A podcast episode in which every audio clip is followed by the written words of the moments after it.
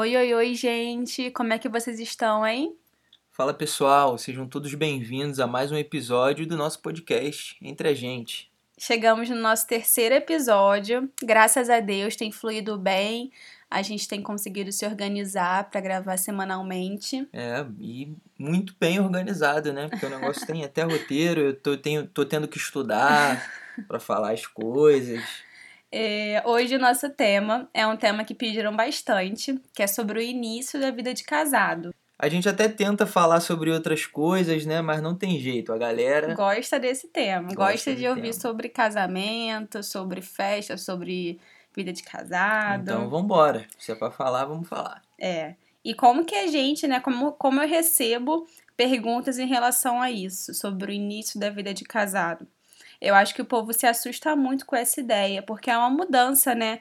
Você muda de casa, entra numa nova família, numa nova rotina e passa a dividir tudo com uma pessoa totalmente diferente de você. E, gente, nós aqui, eu e o Matheus, não somos nenhuma referência no quesito experiência em vida de casado, né? Porque a gente tem só dois aninhos de casado, a gente é bebê ainda. Mas mesmo com pouca vivência e com pouca experiência, a gente queria conversar com vocês sobre essa fase do início do casamento mesmo, a tão temida fase do início do casamento. É isso aí. Nosso objetivo nesse episódio não é falar sobre casamento duradouro, etc. Até porque a gente novinho, né? Estamos é. começando, só dois aninhos. Mas a gente já passou por essa experiência aí dos primeiros anos, do início, daquela época ali da novidade. E realmente, cara, é uma fase muito marcante e é quase que um divisor de águas, né? Sim, sua vida muda, sua vida muda, muda muito. Muda, muda bastante. É, e eu já quero começar falando que o nosso, no nosso caso, o nosso início foi muito simples, foi leve, foi tranquilo. É, eu acho que a gente já estava se preparando tanto para isso há tantos meses e a gente queria tanto e a gente conversava tanto é, sobre isso que não foi nenhum bicho de sete cabeças. Pelo contrário, foi super tranquilo e super leve. E eu já quero começar tirando esse receio, esse medo da sua cabeça sobre o casamento. Não é uma regra esse monstro que a galera pinta por aí. É verdade. É, não é tão ruim quanto as pessoas falam, né? Eu ouvi de muita gente que ia ser muito difícil, etc e tal. Mas é aquilo que a gente já até falou em outros episódios. Nem sempre a opinião alheia vai refletir na nossa realidade. Da mesma maneira que pode ser muito fácil, muito tranquilo, muito divertido, pode também ser ruim, vai depender Sim. aí da, da preparação, da mentalidade. É porque no nosso caso é, não, não teve um podcast né, desse para dar uns conselhos pra gente, mas agora para vocês tem, tá vendo? É, eu acho que vai muito de cada pessoa e como cada pessoa e cada casal encara isso. É muito particular. E vamos para algumas perguntas que toda pessoa que está prestes a casar se faz. É, será que eu vou dar conta? Será que eu vou sentir saudade da casa dos meus pais? Será que eu vou lidar bem com as diferenças? Será que vai ter muita briga? E pessoal, eu conheço gente que já me disse que assim que casou, passou semanas e mais semanas chorando todos os dias com saudade da casa dos pais, querendo voltar para casa dos é, pais. Acontece. Assim, não se arrependeu de casar, mas com saudade da casa dos pais. É, eu não consigo nem imaginar isso. É, eu também conheço gente falando que foi tudo bem, tudo maravilhoso ali no primeiro, segundo mês. Aí foi passando, terceiro, quarto mês, aí começou briga e mais brigas. Enfim, mais uma vez eu digo que cada caso é um caso, cada pessoa encara essa mudança de uma forma diferente. Por isso que é tão necessário é, se preparar, né? A preparação espiritual, a preparação emocional antes do casamento. Com certeza. Eu acho que pelo fato da gente ter conversado tanto, né, sobre é, sobre casamento, sobre o que a gente esperava um do outro, talvez por isso o nosso início foi bastante tranquilo. É, eu acho que a gente entendeu a, a realidade um do outro, a fase que a gente estava vivendo e tudo mais, e a gente conseguiu se ajudar bastante. Eu acho que esse é um dos segredos, né?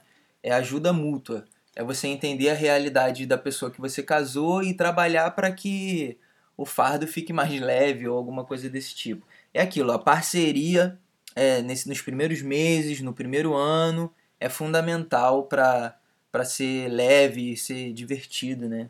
Sim. O, o que é, e é o que tem que ser, né? Casamento tem que ser bom. É verdade. Senão, pra que você continua, É. você continua solteira. Continua solteiro, na casa da mãe, do pai, sei lá. Eu vou abrir aqui um parênteses. Pra quem não sabe, quando eu casei, eu ainda estava cursando a faculdade. Então, além de trabalhar fora, eu também precisava dedicar um tempo para a faculdade.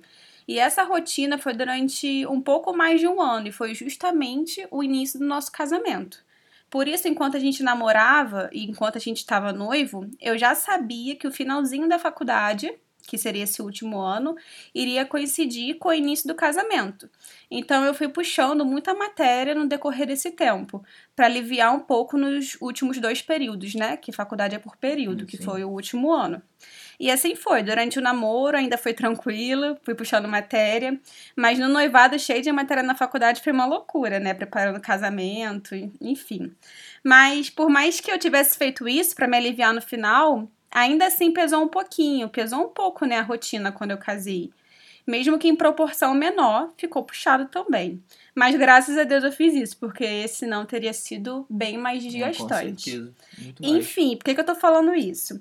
Porque meu grande receio antes de casar era justamente essa rotina, era o dia a dia. Eu sabia que ficaria mais puxado que o normal. Eu tinha medo de ficar muito sobrecarregada com a casa, com o meu trabalho fora e com a faculdade.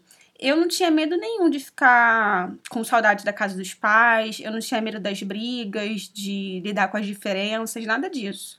Meu único medo e o meu único receio era a rotina ficar muito puxada mesmo. Então eu sempre fui muito transparente com o Matheus quanto a isso.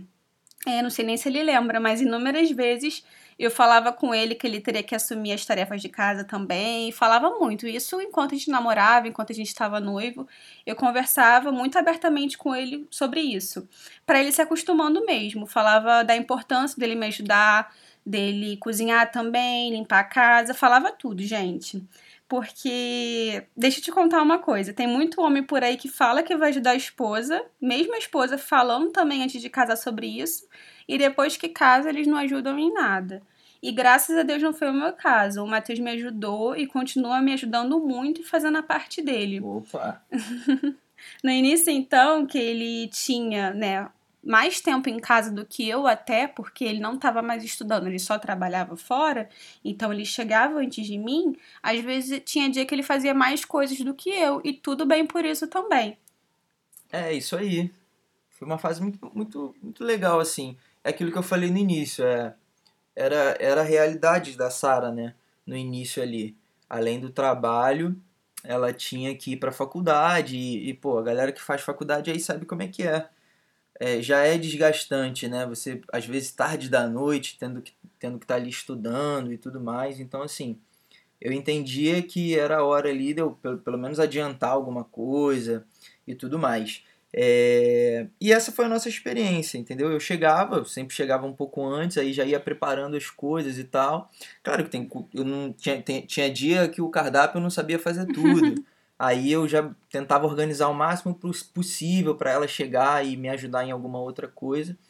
Mas assim, deu muito certo, né, pra gente Sim. porque a gente entendia o que estava acontecendo um na vida do outro. Também tinha ocasiões que, quando ela não tinha aula, ela também chegava cedo, já adiantava, ou quando eu tinha algum outro compromisso, é, ela também assumia. E, e isso também tem uma relação não só é, pelo fato da gente ter conversado muito isso antes do casamento, mas está muito ligado também à, à, minha, à, à minha criação. Na minha criação, a minha mãe sempre pontuou, tanto para mim quanto para o meu irmão, é, é, o fato de que a gente também era responsável por, por todas as outras coisas, né? Pelo funcionamento da casa e tudo mais. É, e é interessante isso que a gente consegue aí considerar a importância da criação, né? Sim. Então, a- a- o casal aí que está aspirando ao casamento, você já pode começar a observar como é a criação da sua noiva, do seu noivo, que você pode ver se isso já vai ser uma coisa natural ou se vocês precisam intensificar essa conversa, né? Sim, que é importante conversar. bem. É isso aí. Foi muito importante isso pra mim, porque eu já entrei no casamento sabendo que era uma responsabilidade minha também, né? Sim. Já entrou com essa consciência. É, isso aí foi muito importante. E você, Matheus, qual foi o seu maior receio antes do casamento? Falei do meu, né, que era a questão da rotina. Hum. E o seu? Qual era o teu maior receio? Meu receio, eu, eu, eu acho que eu não pensava, eu não, não ficava pensando muito é, na questão da rotina. Para mim era uma coisa muito nova e eu queria descobrir quando chegasse lá. Ah, eu acho que meu, meus meus maiores receios eram mais com assim, com a questão financeira mesmo, entendeu? A questão dos compromissos financeiros. É, eu acho que e tudo mais. Eu não muita gente muito... também fi- fica com esse receio, né? Principalmente na fase que a gente tava. É, du- É. Até duas semanas antes do casamento, só o Matheus tinha trabalho fixo, eu não tinha. Eu era estagiária ainda na empresa que eu trabalho hoje. Então, era um futuro muito incerto, né? Eu podia voltar de, de lua de mel e passar, sei lá, dois, três É. meses e meu contrato encerrar e eu não ter mais nada. Mas é aquilo, no fim das contas, eu, eu acho que o futuro é sempre incerto. Sim. Independente de. Se, fica, se a gente ficar pensando nisso, É, né? não faz nada na vida, não né? faz nada. Mas assim, eu acho que meu, meu maior receio estava envolvido mais nessa questão do que propriamente na questão da- das tarefas diárias. Até porque quando é, a gente começou a falar de casamento, a- a- a- dava para fazer as contas. Então, se fosse na data que a gente estava pensando, eu já tinha certeza que a Sara ainda estaria cursando. Então eu falei, Uhum. não, vamos casar assim mesmo. E quando a gente chegar lá, a gente se ajuda. É, eu já, eu já, eu já não estava mais já tinha terminado a minha faculdade, eu já chegaria mais cedo mesmo, eu tentaria dar um jeito. E a gente tocou dessa forma e deu certo, né? E eu acredito muito nisso, que o grande segredo tá em querer fazer dar certo. E eu creio que isso tenha sido o grande diferencial pro meu início e do Matheus terem sido tão tranquilos, o início do casamento. É exatamente isso. Casamento é ele, ele carrega nele uma série de responsabilidades, né? E a gente tem que estar com a cabeça pronta para poder assumir essas responsabilidades. Na minha mente, eu entendia que tudo ia mudar.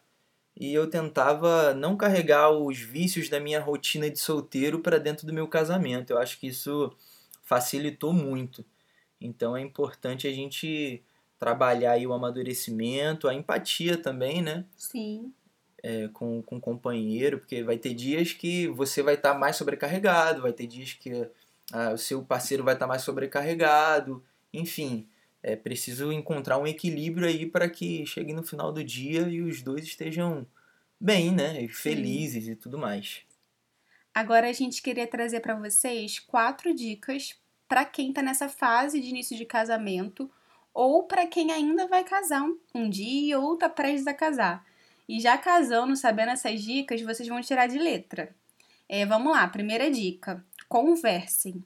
É muito importante é, vocês adquirirem esse hábito do diálogo. Sim, muito importante. É, converse sempre com seu parceiro, desde o namoro, desde o noivado, conversem bastante. Converse sobre o que vocês esperam para o casamento, so- converse sobre a rotina, sobre os seus medos, suas aflições, sobre a vida de casado e o que você espera dele, do seu parceiro ou da sua parceira. E dentro do casamento, se você já tiver casado, essa dica também vale. Sentem, conversem sobre o que está pesando na rotina, o que está incomodando, como vocês podem melhorar, como um pode ajudar melhor o outro. E adquirir esse hábito de diálogo é tudo. Qualquer probleminha que possa vir a surgir, vocês já vão saber como encarar. Então, a primeira dica é essa: converse. Excelente, é isso aí. É, não tem outra coisa. Eu, eu penso que namoro serve justamente para isso, né? Para conversar Sim. bastante, se Se conhecer. ajustarem um pro outro. É exato, você colocar ali aquilo que você pensa, aquilo que você espera, até para você ter uma resposta positiva ou Tem negativa gente que fala do que outro, né? depois que casa que você realmente conhece a pessoa. Mas eu acho que se vocês é, tiverem esse hábito mesmo do diálogo, de se abrirem um pro Sim, pô. De exporem suas opiniões, seus receios, já seus medos, um, vocês já, ter conhecem feito um no caminho, namoro. né? É, Já vai ter feito um caminho. Claro que tem coisas que você só vai descobrir, conhecer No quando você casamento. no casamento, quando você estiver ali no dia a dia. Mas tem muita coisa que dá para você desenvolver nessa fase de do namoro. namoro, do noivado. Por isso que é tão importante o diálogo, né? Isso. Dica 2 agora. Dica 2. Relevem. Quando você casar, ou se você já tiver casado, sempre optem por relevar, no sentido de desculpar o outro e não ligar mesmo.